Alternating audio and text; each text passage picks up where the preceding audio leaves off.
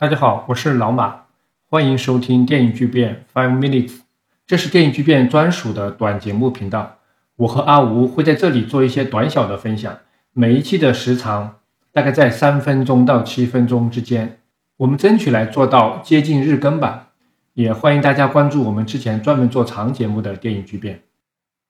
今天来聊一下奥斯卡最佳外语片的一些故事，因为最近很多国家和地区都会揭晓他们的选送电影。奥斯卡最佳外语片以前是叫外语片，现在已经改名叫最佳国际影片了。但是大家习惯了，好像还是喜欢说最佳外语片。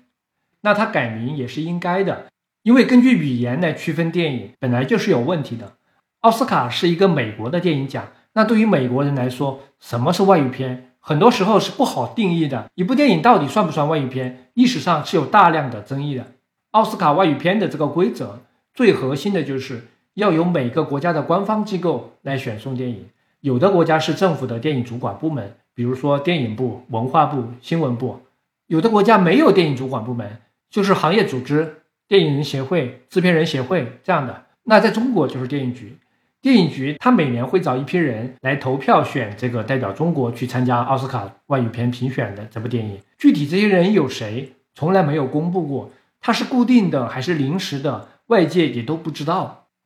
那奥斯卡的主办方肯定是希望每个国家送来的是这个国家最好的作品，但事实上他们收到的多半是官方认为最合适的一部而已。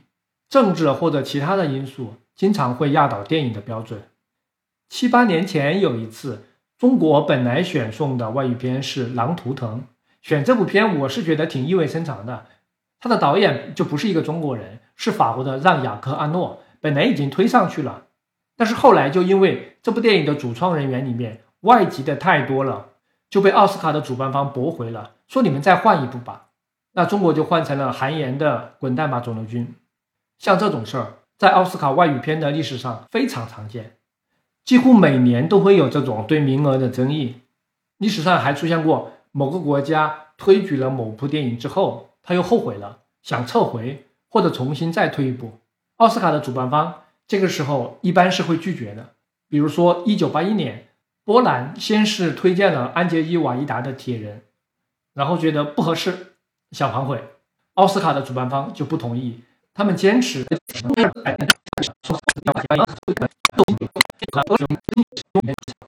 这人也觉得没有问题，你把它取消又有什么意义呢？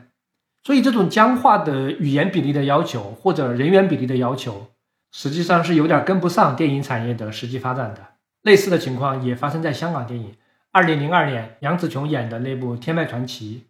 一开始也被选上去了，但后来就是因为电影里面对白主要是英语，它就不符合奥斯卡外语片要求当地的语言，也就是中文嘛，要占到百分之五十一以上的规定，就被取消了资格。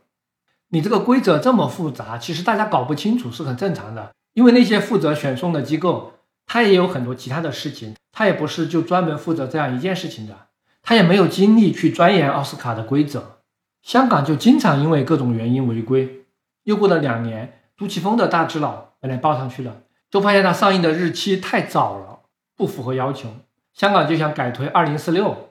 结果又发现他的上映日又太晚了，也不符合要求，所以那一年香港就没有报上。这里面最惨的还是波多黎各。波多黎各严格来讲，它不是一个独立的国家，它是美国的海外属地，所以奥斯卡后来就觉得你不应该被视为外国啊，于是就从二零一一年开始宣布波多黎各以后你就没有资格参加外语片的评选了。但是波多黎各就认为，他主要说的是西班牙语，他出品的电影确实是外语片，你这个规定就对我们很不公平啊，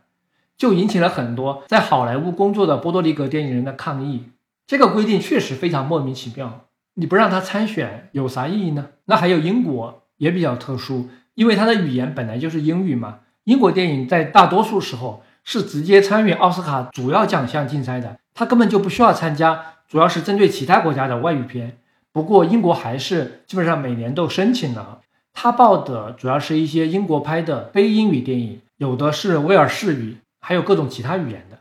那为什么奥斯卡外语片的这个历史上？关于报名资格的争议层出不穷，它的根子恐怕还是在主办方自身对这个奖项的定位。奥斯卡首先是一个针对好莱坞主流电影的奖项，但是外语片恰恰就相反，它面向的是非美国出品的外语片。你说你一个美国的奖项，你为什么要单独的来搞一个奖发给其他国家呢？这其实就是美国人的一种很典型的心态，他觉得要以他的标准来评定其他国家的电影，这也是好莱坞对世界电影的一种一种矛盾和有点奇怪的心态的反应吧，就导致关于影片的国籍和语言的规则有很多不合理的地方。那其他国家呢，就哪怕觉得这个游戏不太合理，但是奥斯卡毕竟有很大的影响力，那我们也就参加吧。谢谢收听，再见。